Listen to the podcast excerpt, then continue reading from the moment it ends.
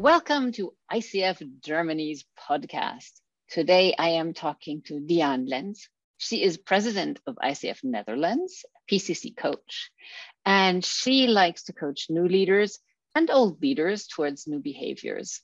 Currently, she's writing a book on neuroscience, which is going to be called Brain Awareness, or the Dutch word for that. So she'll let us know uh, what that is called in a bit. But um, what we mainly want to talk about is um, giving us a glimpse of ICF Netherlands. So, welcome, Diane. Well, thank you, and thank you for having me. Of course, I am so curious. Um, can I ask you, maybe as a first question, what are some of the, your favorite activities that ICF Netherlands are doing, and maybe that other chapters who are listening might be able to steal ideas from? Ooh, um, I think my my one of my favorite things, and it's I, I when I started like it's now a couple of months ago.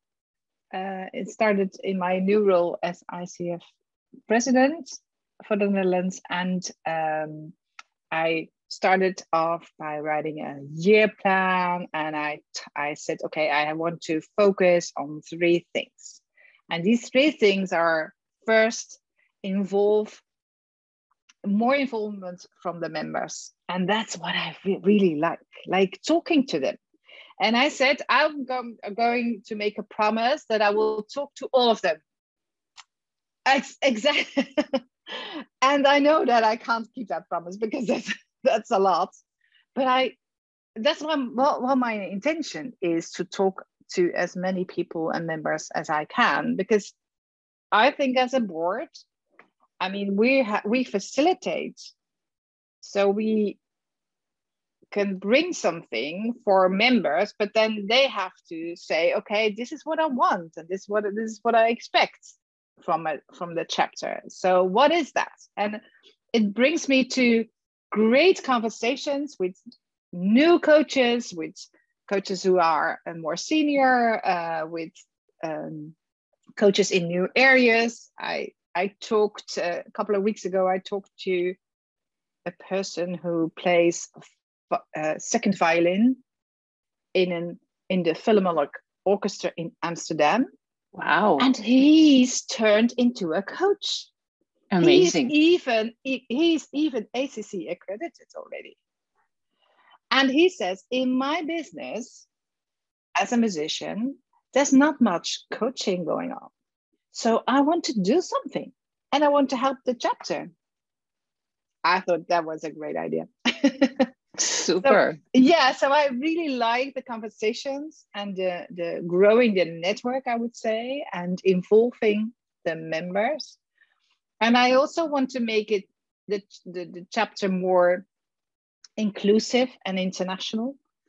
And uh, we have in the Netherlands a lot of people that don't speak Dutch.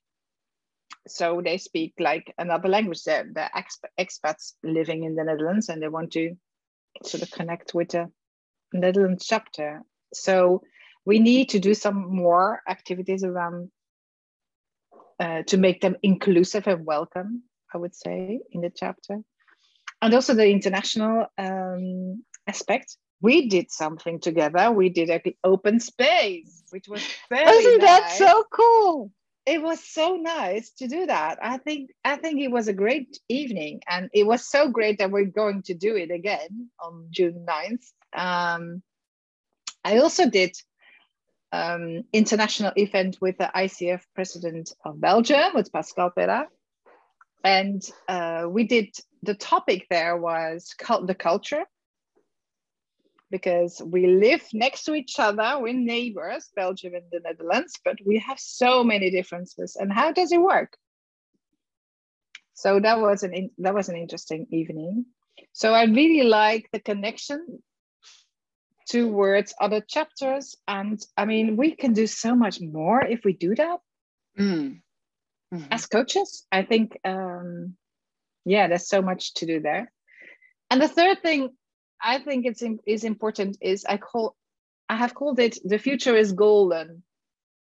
And what I mean by that is that there's a lot of things going on in the coaching world right now. There's digitalization, there's um, um, all kinds of platforms going on in the world, and there's people who call themselves a professional coach and there are on Instagram and um, offer their services for 10 euros. And we have to think about that and not in pushing them away, in my opinion, but in, okay, how do we relate to that? I, I mean, just the yesterday, I saw an Instagram post, beautiful young woman, and she's basically telling people buy my coaching program of five weeks for ten thousand dollars, and uh, uh and uh, yeah, I looked I looked at the, at it a little bit, and if these people would could actually be attracted to ICF and learn how to coach, I think we would be able to do so much so much better. So rather than well yes right now she's not a good coach but maybe we could say she's not a good coach yet. Yet there's still yeah. So so i think in in the netherlands there are they say there are there are like 95000 coaches. Okay. And only like four or five thousand are accredited. There's a big other organization that's mm-hmm. called NOBCO in the Netherlands, and um, they have a lot of certification certificate certificate uh, certification coaches there. And I think ICF is not that well known yet because they're more focused on the international mm-hmm. work, I would say but there are so many coaches but i also count then the dolphin coaches sports coaches and uh, i don't know what kind of coaches but um, people can read a book and say and have a burnout and read a book and then say okay i'm a burnout coach. Yeah. Uh, so that's the world where we're living in and and we have to yeah think about how to relate to that i think. And not think like i'm just thinking i think this is mainly an issue in germany with life coaches. Not so so much with business coaches except for these motivational speakers who call themselves business coaches but they're just motivational speakers. But um and and some of them not very professional but in the life coaching, I, see it internationally more in the life coaching. And I think also that's where ICF Germany has a little bit of a weakness on doing something, especially for life coaches, where we're not doing anything. Are you hmm. doing something for life coaches? Well, not especially, not focused on on that. Um, no, no, and I think that I mean, uh, I think we make up um, new names also. I was hmm. in the car last week and, and they said, um, Do you want to become a waste coach? What's that? I don't know. as in waste, as in as in your figure, or waste as in garbage? garbage. A garbage coach. Oh, okay. Yeah.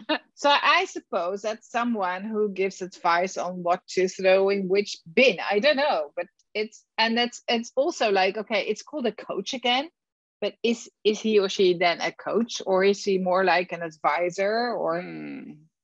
yeah they make sometimes a joke in uh, in countries they say that one of one half of the country coaches the other half of the country in the Netherlands because there are so many coaches. How many members do you have in ICF Netherlands? Um, just over 500. Okay. Wow. I mean, that's a, that, yeah. per per person. That's a lot. Yeah. Yeah. Yeah. And I think we can do so much better better there uh, because I think, like I said, if if we read articles or if we see somebody talking about coaching, then then um, ICF isn't mentioned because they don't know that ICF exists. So we have to, um, yeah, we have a lot, a lot to do there. I think. Um, with regard to visibility, is there anything that um, you know that worked for other chapters to steal and borrow from you? Yeah, I um, well, I think I think I don't know. I don't I don't know a lot about. I'm not a marketing person, mm. so uh, I don't know. I mean, I'm not. Yeah, that, that's another specialty. I think. Uh, I think a lot of coaches are not marketing people. Um, but I think that it really helps in, yeah, in shouting out and re- and repeating and repeating and repeating that where ICF stands for, in talking to clients, in talking to organizations, in in showing up on different platforms. I just did an interview last week with a big platform for entrepreneurs in Holland, and they're going to publish it just before uh, ICW. Oh, very National good. Coaching Week. So that helps. Mm. I mean, and it's more than only doing some posts on LinkedIn. Mm-hmm. Yeah, I mean, opinion. I, I think that works, but it basically it creates the attention but then there needs to be something that this attention can be directed to so that you can you can engage with people or invite people to engage. Yes i think so too. And uh, so there's a lot of work to do there i think which is nice because it's i think it's if we bring the energy with a lot of volunteers then it can grow that I mean that's the same that we are trying in, in ICF Germany to engage as many people as possible to to invite people to join and just work with us. Um, we're a little bit bigger, I think, in numbers, but not so much, and and we just need to rely on everybody doing something to engage and and further um, the cause of professional coaching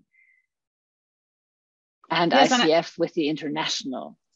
I think this is a very good brand here. Yes, exactly. I mean, they were the first, I think, in the world. They have gone through um, loads of interesting periods, but then it's, I mean, if you if you look at at how uh, uh, grounded they are in what they do, I would say grounded. I don't know if that's mm. a good word, but like yeah, they they have thought about so many stuff. And it really helps me in being a professional coach. Mm-hmm. it really facilitates me in being not a good coach but a great coach. And i i think that's uh, um, i always say i go for quality.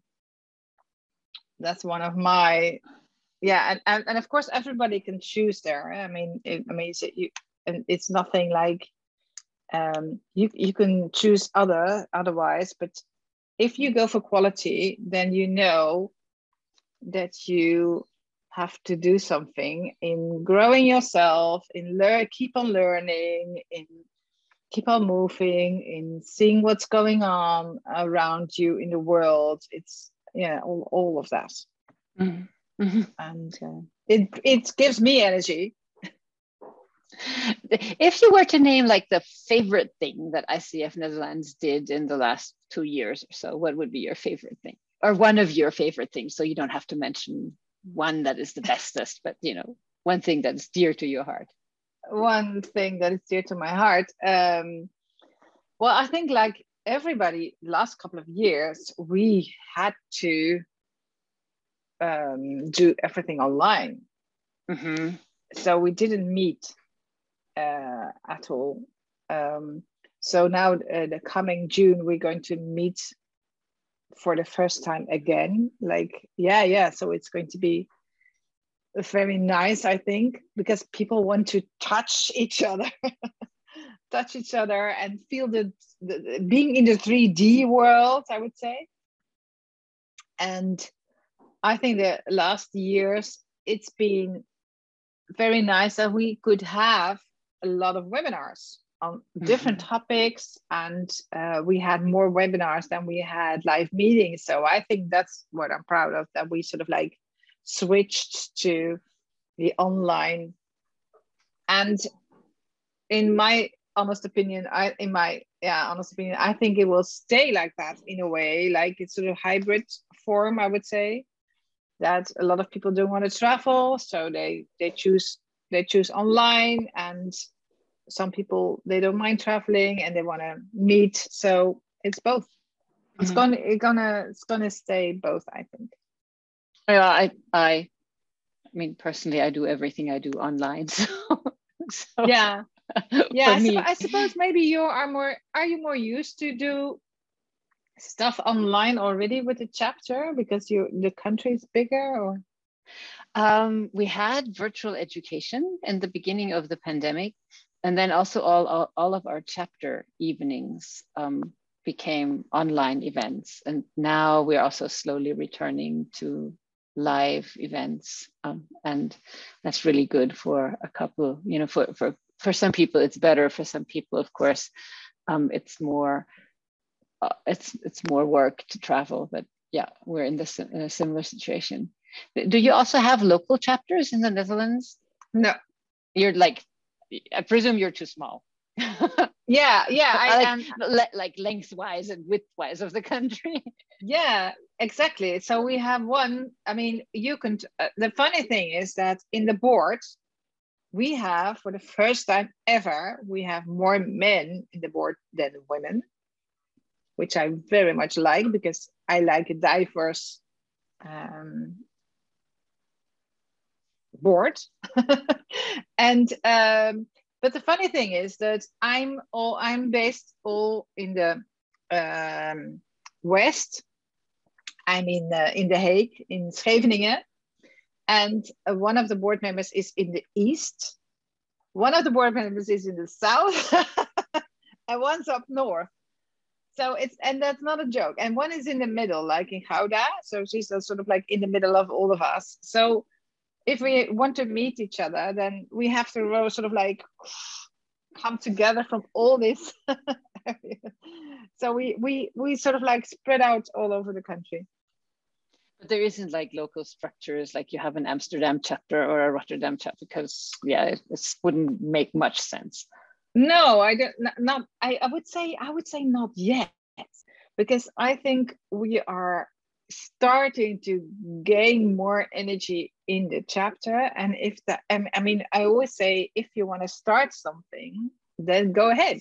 I mean, mm-hmm. if that's what you need as a member, why not start something if you want to there was there was one conversation i had with a member and he said i want to start supervision uh, because it really would help me in growing uh, myself and said why not start i mean um, good idea and uh, let's see how it works and uh, if we can facilitate something from from the board then we'll, we'll do it so i think um, um, so maybe that's the next step. Who knows? Who knows? Who knows? So I don't want to leave you without um, asking you a little bit about your your new book, and you will you will tell us the uh, Dutch title and maybe a little bit about what it's about. Yeah. So the it's the Dutch title is Breinbewustzijn. So if you would translate it, it would be like brain self-awareness. Yeah. And it's um, just before Corona, I studied neuroscience in relationship to coaching, as I found that a very interesting topic. How is the brain and the body connected? It is connected, you know, through your, it's your neck is your neck is on your. Last time I looked, I had one. Yeah, I had you had one. You have a body, I can assure you. Yes, but there's not. I mean, we tend to use only our heads and not the information which is in our body. Uh, so I thought, okay, so there's there's a lot of information going on there. What would happen if we use that information and we use that potential? Because we have our gut. There's even neurons in your heart, so it's not alone only your brain, of course. So so it's all connected with each other. So we talk about in the book we talk about we sort of like talk about hormones and uh, neurons and all this and we try to explain it a bit and we talk about neuroplasticity. Maybe you've heard of it. It's all the wiring going on in your brain and how food, sleep, um, exercise, um, focus, and, and learning new things can help you in staying healthy. And we read loads of books because there's every week there's a new book coming out on this topic and we i think my i think i think my my um, conclusion is that we don't we know nothing we we because there's a lot more that we don't we, we don't know yet. But we what what what we do know is that if you take care of yourself on all these five things then maybe in a late in in when you get older um, you stay healthier. They even found out that if you start to take care of yourself when you're young like 20 or 25 and you stay you you you keep on doing that then maybe we don't have alzheimer and dementia so what would happen if you make conscious and other choices when you're 25 mm. and your your brain is plastic yeah? i mean it's that's good news for us old people let's say i mean you can stay fit when you train yourself in food in and um, um, so eating good food no sugar no alcohol. Sleeping. No, no sugar i can do the no alcohol i'm not so sure about. That's bad. I know. Yeah. So um, seven to nine hours sleep. Giving learning new things that's really helpful because it's it's gets you staying you, you get new connections in your brain mm. so it's plastic and we thought earlier like 10 years ago we thought we would sort of like okay it's getting worse and worse when we get older with our brains and we know now that's not true mm. we know now that somebody who meditates has more gray um, mass in his brain um, when he's 50 than when somebody doesn't who is 25 oh wow so, interesting. yeah. We know now that our thoughts are so important and um, there's a neuroscience called tara swart from london. And uh, she wrote a book the source. And she says um, uh, she has investigated that, uh, she researched that if you have a heart attack and you think positive thoughts, you have four times less chance of having another heart attack. So the other way around, when you think negative, you have four, my, four times more chance of having a second heart attack. That's incredible, isn't it? I mean, mm. I mean how powerful our thoughts are and our yeah how can we manipulate i would say yeah steer our uh, body into a healthy body? Thank you for that insight into your book. I mean um, probably most of our listeners won't be able to read it but i think you summarized it super nicely. Um, anyone who does read dutch. Yes let me know yeah, let me know. And and maybe we're going to translate it because I have a lot of questions. Say, oh, it's a pity. Maybe, maybe. But let's start first with the first get one. it done, right? Get it done. Exactly. That's important. So thank you very much, Diane, for giving us an insight into the ICF Netherlands chapter and as a um, little add-on uh, also into your book and your research. It's fascinating. Thank you for um, sharing this time with me. Well, thank you for inviting me. It's of a pleasure. Course.